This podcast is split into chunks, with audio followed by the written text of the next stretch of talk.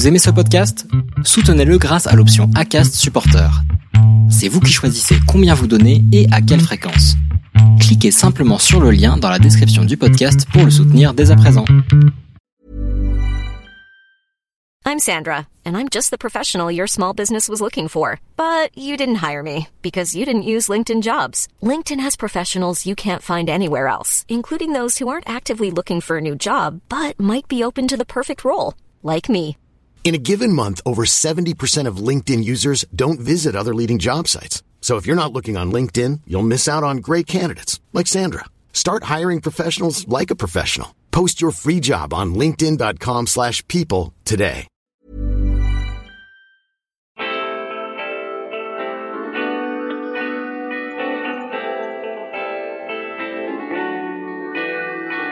Bonjour à tous et bienvenue sur le podcast Histoire de Dubaï, le premier podcast français sur Dubaï. Lorsqu'en septembre 2019, nous avons eu l'opportunité avec mon mari de nous installer à Dubaï, je ne suis presque tombée que sur des reportages montrant le luxe et la démesure de cet émirat. J'ai également été confrontée à tous les clichés que l'on peut avoir sur cette cité-État. Bling bling, 50 degrés toute l'année, aucune nature, rien à voir à part les malls, voile obligatoire et j'en passe. J'ai donc envie aujourd'hui de montrer une autre image de Dubaï, celle des Français qui entreprennent. Avec l'exposition universelle 2020 ou encore le musée du futur dont l'accent est mis sur l'innovation autour des défis du changement climatique, j'ai le pressentiment que Dubaï a encore de belles années devant elle. Et grâce à mes invités, j'ai envie de vous donner les clés pour qu'à votre tour, vous puissiez tenter votre chance. Je m'appelle Laura Pouliken et je suis également fondatrice du podcast L'Aléa. Si vous souhaitez en savoir plus sur Dubaï, je vous invite à vous abonner au podcast, à me suivre sur Instagram à Low From Paris ou Histoire de Dubaï, ou encore à lire les articles du média Dubaï Madame. Enfin, si le podcast vous aide rien qu'un peu, n'hésitez pas à en parler autour de vous, à le noter et le commenter. Aujourd'hui, je suis avec Charlotte, professeure de yoga à Dubaï. Bonjour Charlotte. Bonjour. je suis ravie que tu sois avec moi aujourd'hui. Euh, on va parler de, ta vie à Dubaï, de ton métier, de ta reconversion aussi, parce que je sais que tu n'as pas toujours été professeur de yoga. Euh, mais tout d'abord, une question très simple. Euh, Est-ce que tu peux te présenter brièvement? Ok, oui bien sûr. Donc, comme tu l'as introduit, je suis professeur de yoga et euh, j'aimerais préciser qu'avant d'être professeur de yoga, je suis d'abord amoureuse du yoga, passionnée du yoga et que je reste une étudiante dans ma matière. D'accord. Euh, je vais continuer à me former toute ma vie, je continue à prendre des cours, énormément de cours et au final, l'enseignement que je euh, bah, que je transmets, les, les cours de yoga, au final, ben par rapport au reste de ma vie, ça reste, euh, ça reste résiduel. Donc c'est la première chose, oui, prof de yoga, mais dans une autre atmosphère, dans un environnement beaucoup plus large euh, du yoga, c'est vraiment devenu, enfin c'est, euh, c'est mon mode de vie en fait. Ok. Donc ça c'est la première chose au niveau professionnel. Ensuite. Euh, Là, je suis une jeune femme, maman de deux enfants. Euh, la petite Sophia qui a 6 ans et la petite Farah qui en a euh, qui, qui a 18 mois. Sophia veut dire la sagesse, Farah veut dire la joie, donc on reste dans Ah. le même environnement. Jusqu'au bout des prénoms de mes enfants. tu l'as décou- tu as voulu les appeler comme ça parce Oui. que c'était la signification ou c'est un Non, non, non, non. Alors au contraire, j'ai beaucoup, j'ai beaucoup cherché la signification. Moi, je voulais des prénoms qui avaient une signification. Ouais. Euh, donc je suis euh, mariée à un arabophone, donc je voulais des, mon mari est libanais. Euh, je voulais des prénoms qui soient aussi euh, des prénoms mixtes. Sophia, on en trouve partout dans le monde. Je me suis rendu compte après coup que c'était même le prénom le plus donné dans le monde, mais peu importe. Il est, enfin, très très très très et euh, côté francophone et côté euh, libanophone. La, la voilà, la, la signification était superbe pour moi. Et puis euh, Farah, pareil, un peu moins dans les pays francophones, mais dans les pays anglophones, ils l'ont pas mal. Ils le prononcent pas, pas Farah, mais ils le prononcent Farah. et euh, oui, j'ai aussi beaucoup aimé la, la signification, la joie. C'est D'accord. On les a choisis pour les significations, bien sûr. Super chouette. Euh, il y a combien de temps et dans quel contexte tu es arrivée à Dubaï? Alors, je suis arrivée, euh, je suis d'abord arrivée dans les pays du Golfe il y a sept ans. J'étais enceinte de ma première euh, fille. Et puis, je suis arrivée tout simplement dans le contexte d'une mutation professionnelle. D'accord. Donc, je travaillais dans un gros cabinet d'audit, euh, audit, fiscalité et consulting. Moi, j'étais dans la partie consulting et on avait des bureaux partout dans le monde. Euh, on s'est fait muter euh, avec mon mari d'abord au Qatar. On a atterri à Doha. On y est resté deux ans et en 2016, on est arrivé à Dubaï. J'étais toujours avec la même compagnie. Et puis, euh, bah, depuis, on y est resté alors qu'on avait d'abord signé pour un an. Ah, ouais. Donc, visiblement, on s'y plaît. Et tu es resté combien de temps du coup dans ce job pour lequel tu étais arrivé euh... Alors, dans les pays du Golfe, j'ai fait deux ans au Qatar plus un an à Dubaï, mais en tout, euh, j'avais fait quasiment dix ans en consulting. Ok. Et pourquoi tu as décidé alors de quitter ce job pour le yoga?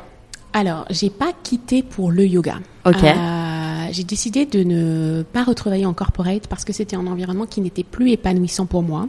Ouais. En plus, je pense qu'en tant que jeune maman, c'était euh, aussi un peu compliqué. Ici, l'école euh, finit assez tôt. Les premières années en petite section, Sophia finissait à deux heures. Donc, ça voulait dire que euh, elle finissait la- elle finissait l'école. Il fallait avoir une, euh, en plus de l'école, une, année d'après-midi. Bref, c'était une logistique un petit Ah peu ouais. compliquée et euh, on s'est dit que il était, j'étais pas épanouie. Sophia a rentré en petite section. Je pouvais arrêter et voir. Mon premier projet, c'était pas le yoga. Moi, je faisais du yoga depuis longtemps, depuis 2012, et j'adorais cette pratique. En passion à côté, quoi, en Exactement. activité, ouais. En passion à côté, vraiment comme une activité, et je rajouterais même comme une activité sportive. Et c'est à partir du moment où j'ai eu plus de temps pour moi, parce que Dubaï m'a donné cette possibilité bah, de d'avoir le temps, d'avoir ce, ce luxe de prendre le temps, que je me suis rendu compte qu'au-delà d'une activité physique, euh, c'était vraiment une pratique Qu'il n'y avait pas que la partie asana, la partie euh, la déposition physique, mais qu'il y avait aussi la partie pranayama, la partie respiration et la partie relaxation, méditation derrière. Donc c'était un tout bien plus, un système bien plus, euh, bien plus enrichissant et que je pouvais prendre cette pratique en dehors de mon matelas quand je rentrais chez moi. C'est à partir de ce moment-là que je me suis dit, il y a peut-être quelque chose à transférer. Je me suis jamais vue comme un coach sportif pour euh, faire une confession que peut-être mes étudiants entendront, surtout ceux qui m'appellent coach. Moi, j'ai jamais été particulièrement sportive. Euh, Ok. mon papa- pour vous donner une anecdote très personnelle, mon papa est médecin et euh, pendant toutes mes années collège, j'ai piqué les ordonnances de mon papa pour me faire dispenser de mes cours d'EPS, Ok. éducation physique et sportive. J'étais indisposée toutes les semaines. Indisposée pour ceux qui sont d'une autre génération, ça veut dire que j'avais mes règles. Donc voilà, j'étais vraiment pas partie pour être. euh, Mais c'est bon à savoir en fait que finalement t'étais pas sportive et t'es passionnée par le yoga aujourd'hui et t'es forte du coup dans le yoga par le yoga aujourd'hui quoi, euh, dans le yoga. Si je peux me permettre de corriger, il n'y a pas de forte dans le yoga et surtout pas quand on parle euh, de forte parce que tu es euh, forte au niveau physique. Il n'y a pas de compétition, il n'y a pas de Jeux olympiques du yoga. Il y a pas, c'est pas une matière justement où on est dans cette logique de compétition, de d'accomplir. Parce que On moi, personnellement, bien sans but. J'ai commencé et euh, et je suis pas souple du tout, tu vois. Donc pour moi, je suis mauvaise dans le yoga. Eh ben, c'est une erreur que tu fais. Ouais. Tu n'es absolument pas mauvaise. Et euh, en fait, quand j'ai des étudiants qui me disent Oh, regarde, j'ai progressé, euh, je peux toucher mes pieds. Je dis Cool, ok, super. Quand j'ai un étudiant qui me dit à la fin de la séance, je me suis endormie, je dis Ah, là, on y est. Là, tu as progressé véritablement parce que c'est ça qu'on cherche, ce Mhm. lâcher prise, cet état de relaxation, cet état où tu vas te sentir juste euh, en accord avec toi-même et que tu vas pouvoir être au cœur de ton moment présent. Donc la souplesse, c'est pas un critère. Il n'y a pas de critère d'évaluation, mais la souplesse, je pense que si on devait euh, mettre des critères d'évaluation, ce serait vraiment le dernier. À l'inverse de euh, voilà du cliché qu'on peut avoir du yoga. Moi, souvent, j'ai des gens qui viennent et qui me disent Charlotte, je peux pas faire des cours de yoga avec toi parce que je ne suis pas assez souple. C'est pas ce dont on a besoin et de toute façon, la souplesse vient en pratiquant. C'est un effet collatéral, mais c'est pas du tout un prérequis. D'accord. Ok, bon bah c'est très bon à savoir. Euh, je vais un peu me déculpabiliser, enfin me, me sentir mieux pendant mes cours de yoga. Ah mais vraiment, vraiment. Et, euh, et du coup, euh, est-ce que tu dirais que c'est euh, Dubaï finalement qui t'a donné envie de prendre soin de toi et des autres, de vivre ici, ou finalement tu penses que tu te serais lancé euh, si tu n'avais pas été aux Émirats? Je pense que j'avais un terrain euh, pour vouloir m'occuper des autres, leur permettre, euh, voilà, de chercher un, une forme de bien-être. Donc ça, c'est sûr qu'à la base, il y avait un terrain. Euh, donc Dubaï ne m'en a pas donné l'envie, mais il m'en a donné l'opportunité. Elle m'en a donné l'opportunité. Si j'étais restée à Paris, je sais pas si objectivement on aurait pu vivre à un seul salaire, tout simplement. Mmh. Et si, voilà, il Mm. m'aurait été donné de de- d'essayer. Exactement. Ouais, ouais, je comprends tout à fait. Et quand tu t'es, quand tu as pris des cours euh, euh, de, de yoga aux Émirats et à Dubaï, Comment tu décrirais l'offre et les professeurs de yoga et les retraites peut-être auxquelles tu as pu participer? Est-ce qu'il y a une grande offre euh, de professeurs et de pratiques de yoga? Alors, euh, j'ai pas de statistiques, donc c'est vraiment mon ressenti et je veux vraiment mettre cette réserve. Mon ressenti, c'est que euh, les choses changent. Euh, les choses changent et j'imagine que le Covid euh, a aussi amené un, un certain changement. Donc, je vais m'expliquer. Je pense qu'il y a cinq ans, quand je suis arrivée, la, la diversité du yoga, en tout cas en studio, était moindre qu'aujourd'hui. Et ce que je remarquais à l'époque, c'est qu'il y avait beaucoup de studios qui proposaient des cours euh, très axés sur le physique. Il y avait beaucoup de cours de vinyasa, il y avait beaucoup de power yoga, euh, yoga dans la chaleur, etc. Et euh, en proportion, un nombre infime de cours de méditation, pas du tout, je crois, dans en studio de cours de respiration. Donc l'offre était moins euh, moins diverse. Mais petit à petit, euh, je vois que euh, oui, l'offre en studio se diversifie.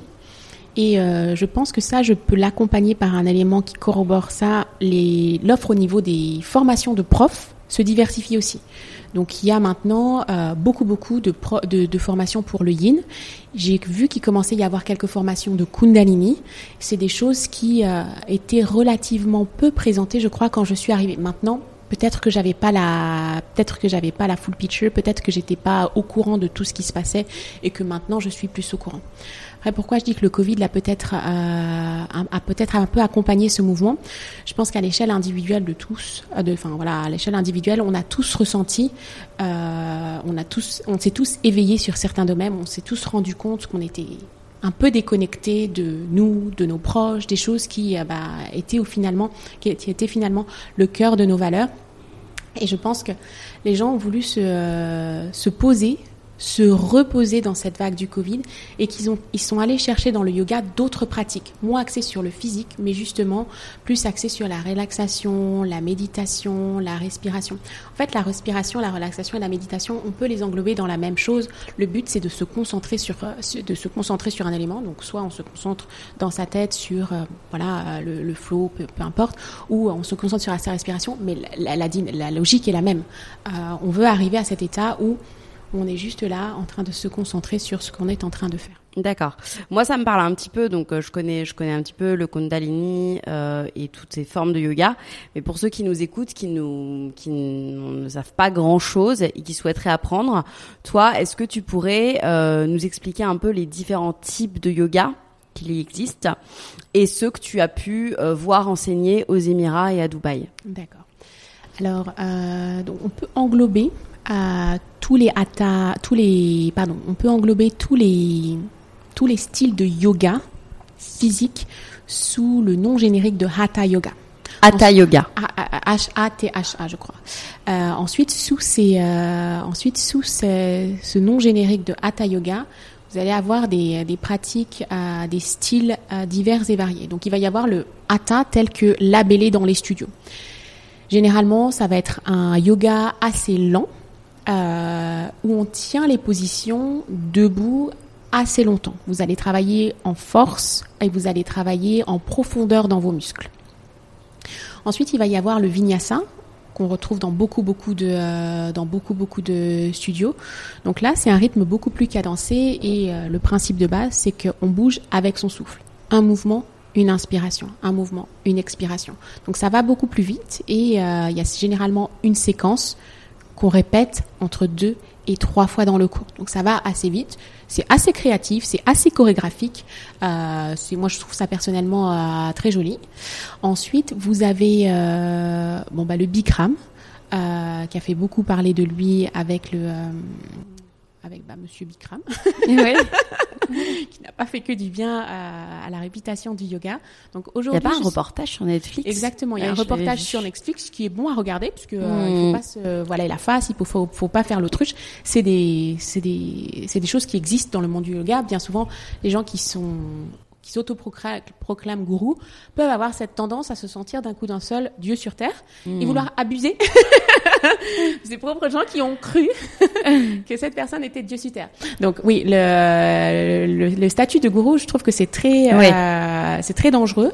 Moi, je suis fondamentalement contre cet intitulé euh, parce que dans le, pour moi, dans la logique du gourou, ça veut dire qu'on on va entraîner un certain nombre de gens dans notre sillage. Oui. Alors que moi, dans ma pratique, ce que, ce que je cherche à apporter aux gens, c'est le contraire.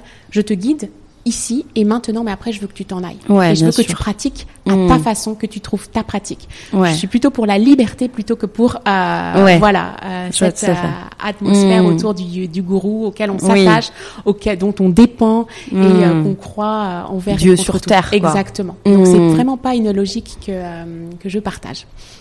Donc il y a eu Bikram dans la chaleur, une séquence qui était toujours la même, puisque Bikram, a fait euh, bah, ce qu'il a fait, euh, incluant euh, harcèlement moral et sexuel, auprès d'étudiants et auprès de gens avec qui il a travaillé. Il y a beaucoup de studios qui avaient investi pour pouvoir fournir des cours dans la chaleur et qui se sont dit on va euh, plus payer la licence de Bikram, mais des cours dans la chaleur, oui, ça a aussi un intérêt de faire les cours dans la chaleur.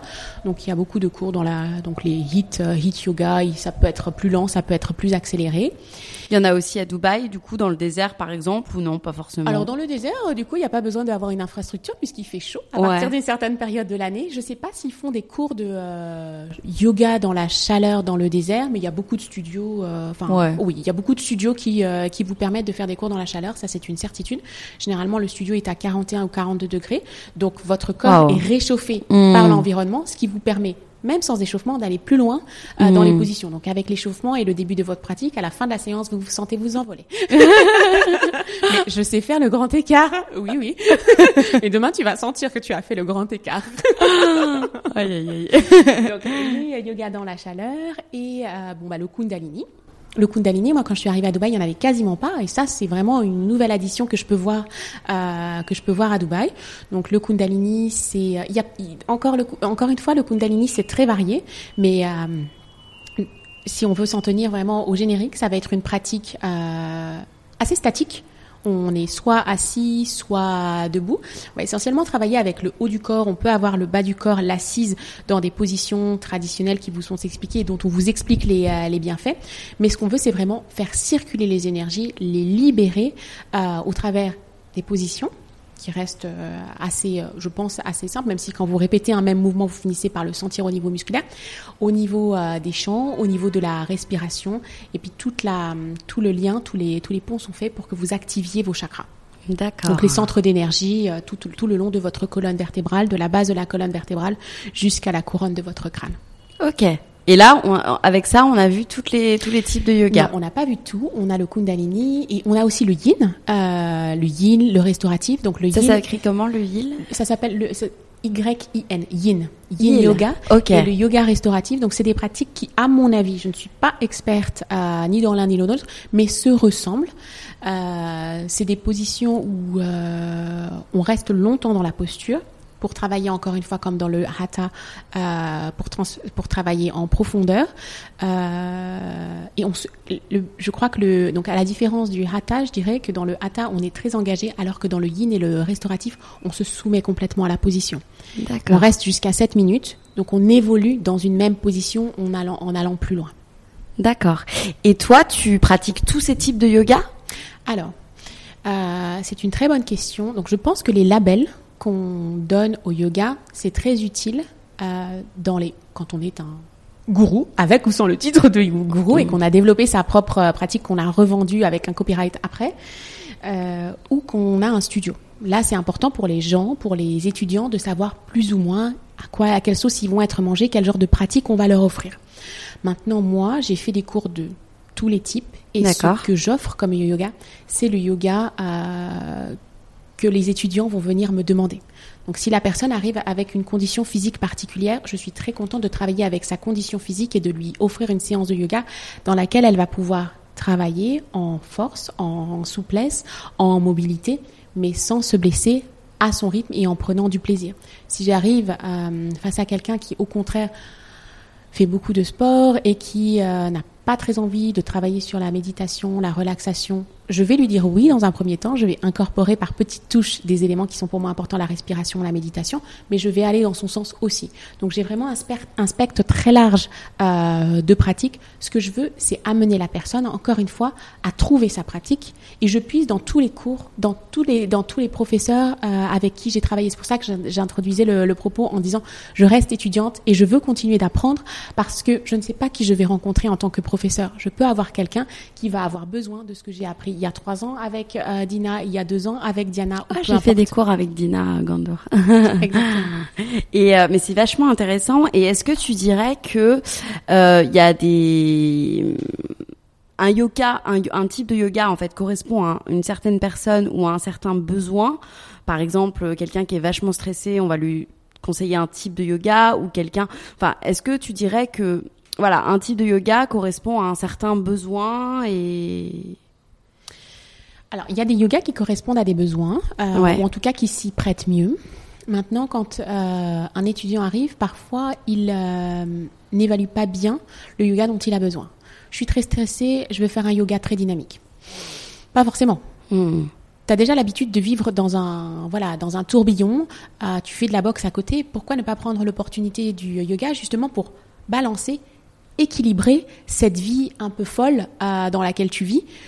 Bah, pour te rééquilibrer et puis te remettre à la bonne, euh, te remettre au milieu en fait. Donc euh, oui, bien sûr, il y a des yogas qui se prêtent plus à, certaines, euh, à certaines conditions, que ce soit les conditions physiques, que ce soit les, conditions et que ce les conditions mentales, même que même les conditions spirituelles. Il y a certaines personnes qui veulent élever leur pratique du yoga au niveau spirituel. Je pense qu'un cours de power yoga, je n'en sais rien, je ne sais pas, mais n'est peut-être pas le cours le plus adapté pour développer ce hmm. genre de euh, voilà pour travailler sur ce sur sous cet angle sur d'accord donc toi tu recueilles en fait les besoins de, des personnes qui viennent te voir et tu les conseilles en fonction de et je leur en fait, je comme je travaille pas en studio que je travaille euh, essentiellement en cours particulier je leur fais des séances bah, qui correspondent à leurs besoins et, euh, et puis on avance ensemble sur la base de ça. Mais la pratique évolue. La pratique évolue on est enceinte, eh bien on passe sur un yoga, un yoga différent. On est stressé, on a, il est recommandé de passer sur un yoga plus yin ou restauratif. On est au contraire dans une période de notre vie où on est tranquille. Pourquoi ne pas passer sur une euh, sur une pratique de yoga plus dynamique? Donc notre pratique, parce que nos besoins, parce que notre corps évolue, elle évolue en permanence. Hmm. Ok. Et quels sont les bienfaits du yoga? Eh bien, les bienfaits, il y en a plein. je me doute. Mais les bienfaits, il y en a plein. Peut-être. Euh, euh, naturellement Alors bon, bah, on peut on peut on peut fonctionner par euh, par tranche. Donc au niveau physique, euh, on va travailler en donc vous allez renforcer votre corps, le rendre plus souple. Euh, vous allez faire circuler les énergies. Vous allez euh, voilà, en respirant, vous, avez, vous allez développer vos, capacités respiratoires, vous allez faire le lien entre la respiration et le mental. Donc la respiration vient prendre le dessus sur les fluctuations de votre, de votre cerveau, de votre, oui, de votre cerveau. Donc ça va ralentir. En même temps que vous allez ralentir votre rythme cardiaque, vous allez tout doucement sentir que vous ralentissez aussi le flot de vos, euh, de vos pensées et peut-être entre deux pensées réussir à trouver cette nanoseconde pendant laquelle vous ne penserez pas, sentir la libération. Euh, oui, donc ça, ça, ça impacte forcément le, le, niveau de stress en ralentissant le flot de nos respirations, de notre, euh, en ralentissant le flot de nos pensées, pardon, en comprenant que nous ne sommes pas nos pensées, qu'on n'a pas besoin de créer un scénario Hollywood sur chaque pensée qui vient à nous, mais qu'on a cette capacité, si ce n'est de contrôler le flot de nos pensées, au moins de ne pas élaborer autour, moins de stress, de meilleures nuits de sommeil. Euh, oui, globalement, euh, globalement, après au niveau au niveau médical, euh, il a été prouvé qu'il y en a plein, plein, plein, plein, plein d'autres. ça améliore la digestion. Je pourrais toutes vous les citer, mais pour être honnête, mm. j'ai pas plus de. je, pourrais vous citer tous les tous les bullet points, mais je sais pas si c'est un grand intérêt. D'accord. Bah non, c'est déjà super intéressant. Et d'où ça vient le yoga? Est-ce que tu peux m'expliquer l'histoire du yoga? Parce que franchement, j'y connais rien. C'est vrai que ça m'intéresse euh, d'en savoir un peu plus. Donc, le yoga, traditionnellement, c'est une pratique qui nous vient d'Inde. En tout cas qui nous vient des pays, qui nous vient des pays asiatiques, puisque jusqu'à, en fait, jusqu'à 200 ans avant Jésus-Christ, avec les sutras de Patanjali, on n'avait rien d'écrit, donc on ne sait pas, enfin, voilà, il y a l'avant Patanjali et l'après Patanjali. On a des écrits qui nous permettent de dire que globalement, ça venait de cette partie du monde. À partir de, euh, Patanjali, donc les choses euh, deviennent un petit peu plus. Euh, donc il y a un système qui se crée avec les avec les, écrits, les, les sutras de, Patanjali. essentiellement, il a recueilli ce qui se transmettait oralement, verbalement, de génération en génération. La portion qu'il a lui-même apportée au, euh, au, Sutra de Patanjali, on n'en est pas sûr, mais ça a bien systématisé le yoga. On est resté sur euh, une pratique assez similaire à euh, celle de 200 ans avec Jésus-Christ pendant relativement longtemps, même s'il y a certainement eu des influences, la rédaction de Tantra, etc. Il ne s'est pas rien passé, mais quasiment jusqu'à la fin du 19e siècle. Encore une fois, j'ai pas un doctorat en histoire du ah yoga, donc peut-être que, euh, voilà, il y a, des, des, grandes personnes qui ont dit des choses entre les deux et je les ai juste pas lues. pas de mais oui, jusqu'à quasiment la fin du euh, la fin du 19e siècle et la fin du 19e siècle, je crois qu'il y a une intervention euh, aux États-Unis d'un grand maître du yoga qui a parlé en public, qui a sensibilisé, qui a réussi à émouvoir les foules.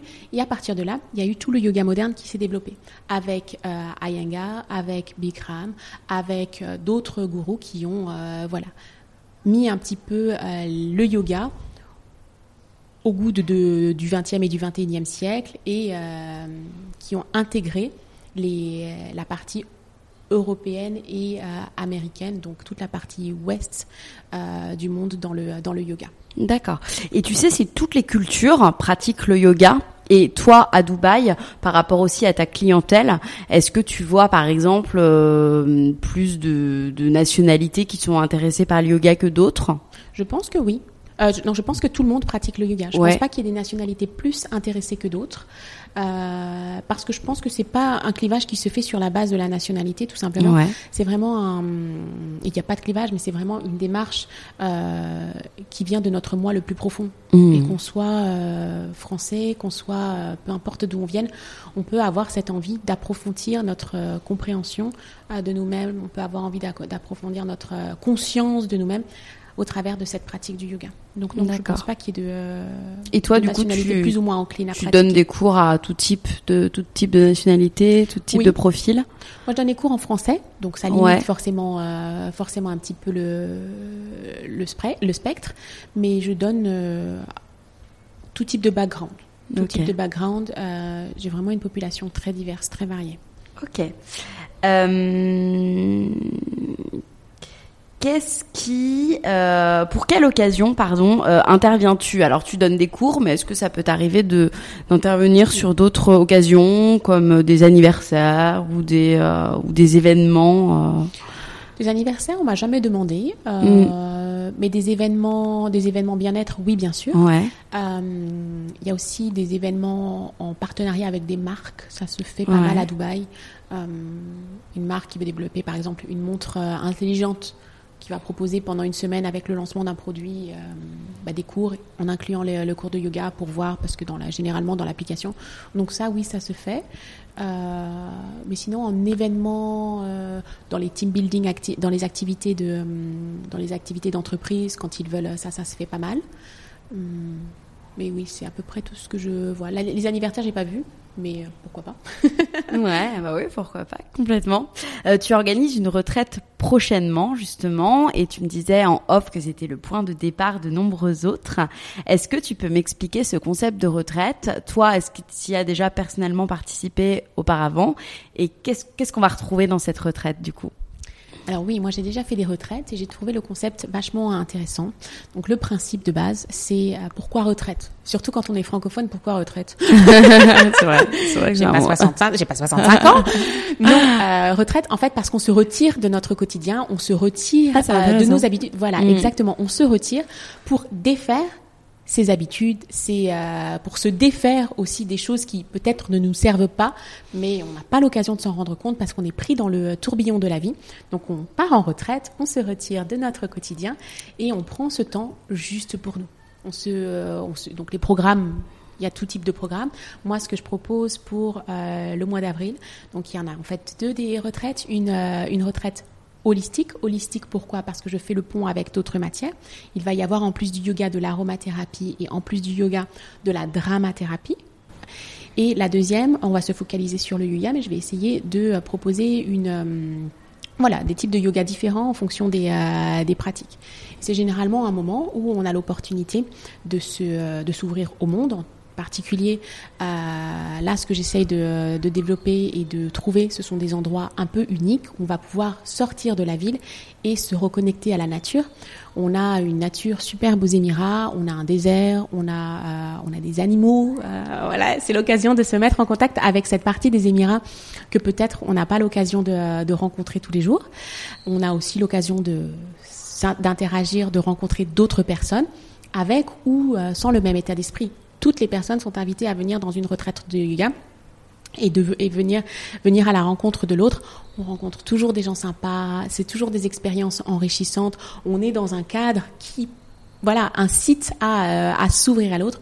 Et puis cette ouverture qu'on fait par rapport au monde, cette ouverture qu'on fait par rapport à, l'autre, nous permet de revenir à nous enrichis de toutes ces, euh, de toutes ces expériences et on espère retourner en ville après la retraite, enrichi de tout ça, avoir euh, fait le tri, ce qu'on veut garder, ce qu'on ne veut pas garder, revenir avec une mine rayonnante. Ouais. Et, voilà. Et c'est sur plusieurs jours du coup alors, euh... Oui, euh, y a, y a, alors les concepts, euh, les, les, les, les, programmes de retraite, c'est au choix des, des, organisateurs. La première retraite que j'organise en du 20 au 22, donc il y a deux nuits, trois jours, et la deuxième, ce sera juste sur deux, une nuit, deux jours. Le même week-end, euh, je me souviens plus exactement quelles sont les dates. D'accord, donc quel que soit son niveau, quel que soit. Exactement. Euh, ok. De toute façon, moi dans mon concept, il y a français, je fais les retraites en français. Il y a aussi petits groupes, tout petits groupes.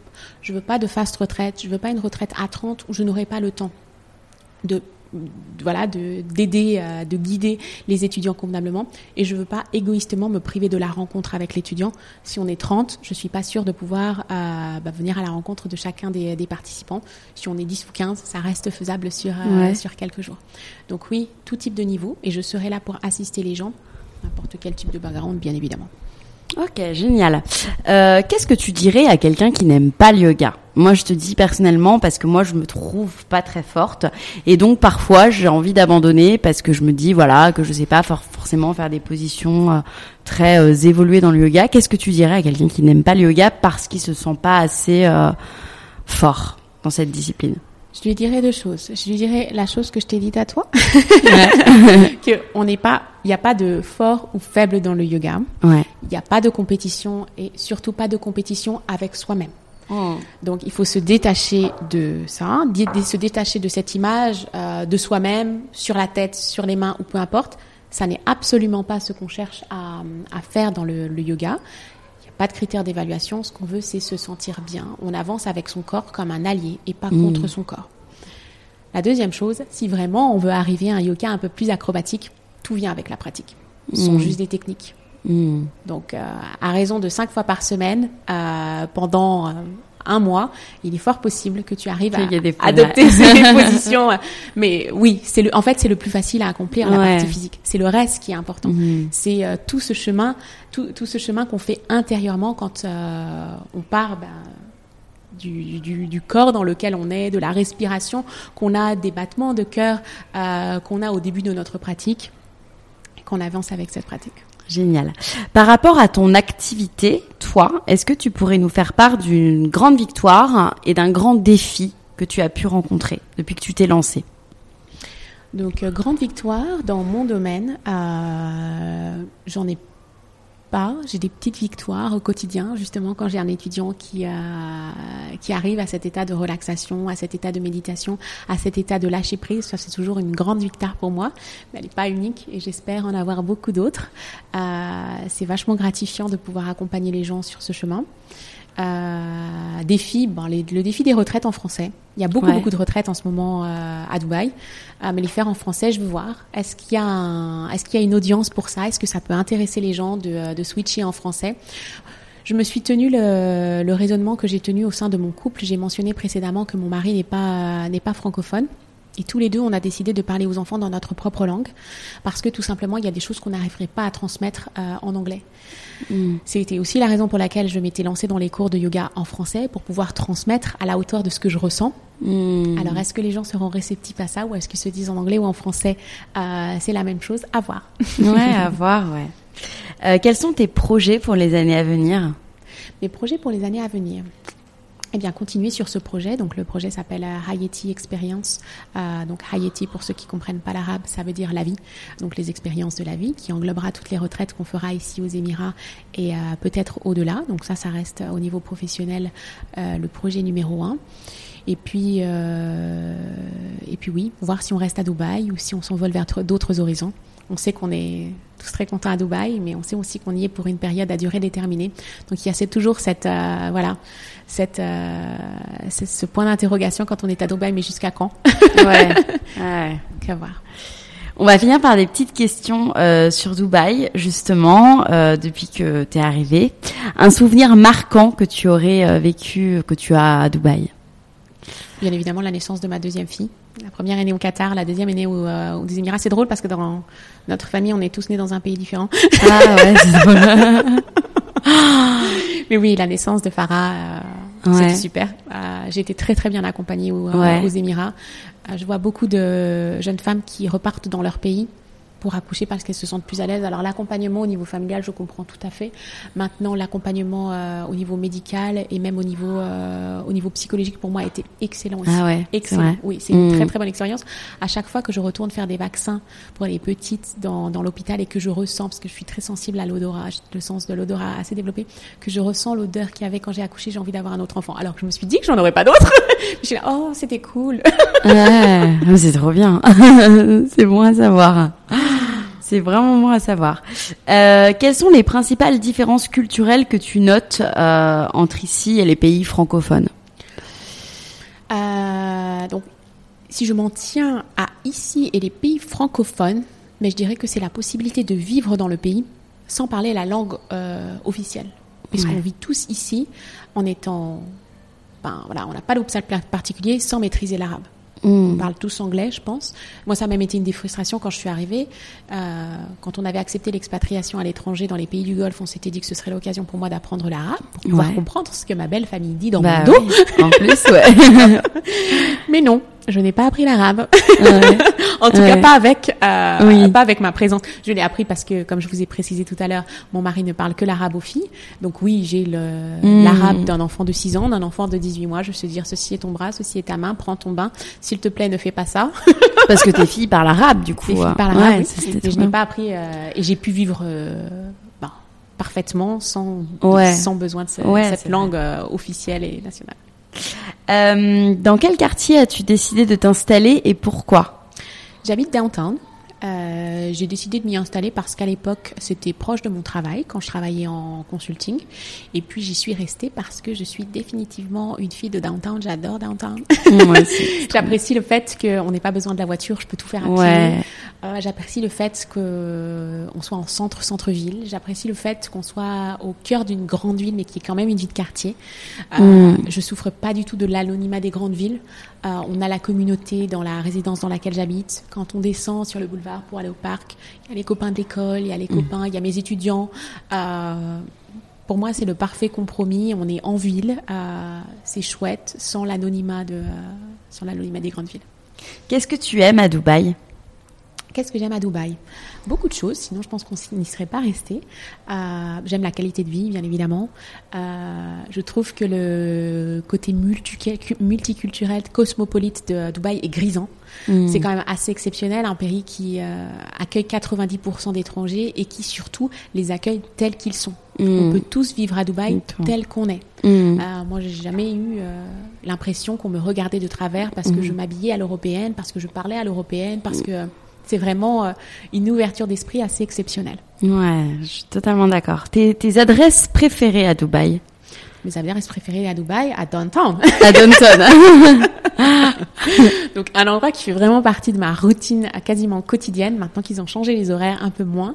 Mais euh, à l'époque, j'allais quasiment tous les matins chez Wild and the Moon, ah, oui. ce café, euh, ce café euh, super healthy dans Downtown. J'aime beaucoup les vibes de l'endroit, j'aime la musique, j'aime la jungle urbaine qu'ils essaient de recréer avec les plantes à l'intérieur. Il y a même des oiseaux qui croient vraiment qu'on est dans une jungle puisqu'ils rentrent à l'intérieur du ah, oui.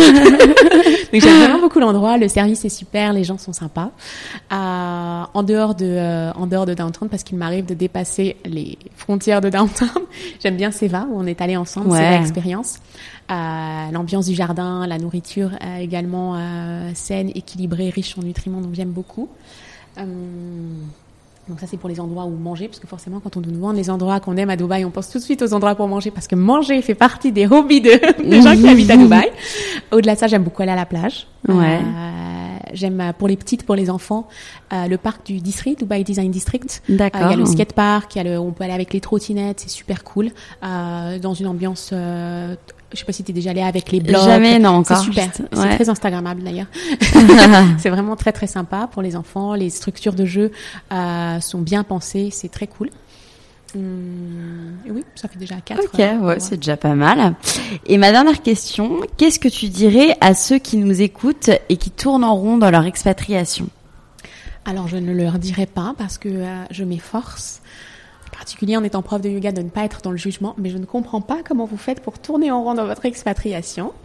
Euh, je pense que Dubaï, c'est un peu comme le yoga il y a tous les Dubaï. Donc vous mmh. allez trouver le Dubaï qui vous correspond. Euh, on peut avoir la vie euh, bah, des blogueurs et mais on peut avoir une vie beaucoup plus simple. On, en fait, Dubaï, encore une fois, parce que le, le, le, le cosmopolite, comment on dit ouais, Le côté euh, cosmopolite, si, le côté cosmopolite de la ville, le côté euh, multiculturel, vous permet de vivre le Dubaï qui vous plaira. Donc Mmh. prenez, voilà, prenez juste le temps d'aller à la rencontre de cette ville, d'aller à la rencontre de ses habitants, et je suis sûre que vous allez finir par ne plus vouloir la quitter. Je l'ai vu mille fois, des gens qui arrivaient, qui se disaient mais c'est boring. Comment ça c'est boring? Comment ça c'est ennuyeux? Mmh. Bah merci beaucoup Charlotte. Merci à toi. Mom deserves the best, and there's no better place to shop for Mother's Day than Whole Foods Market. They're your destination for unbeatable savings, from premium gifts to show-stopping flowers and irresistible desserts. Start by saving 33% with Prime on all body care and candles. Then get a 15-stem bunch of tulips for just $9.99 each with Prime. Round out Mom's menu with festive rosé, irresistible berry chantilly cake, and more special treats. Come celebrate Mother's Day at Whole Foods Market.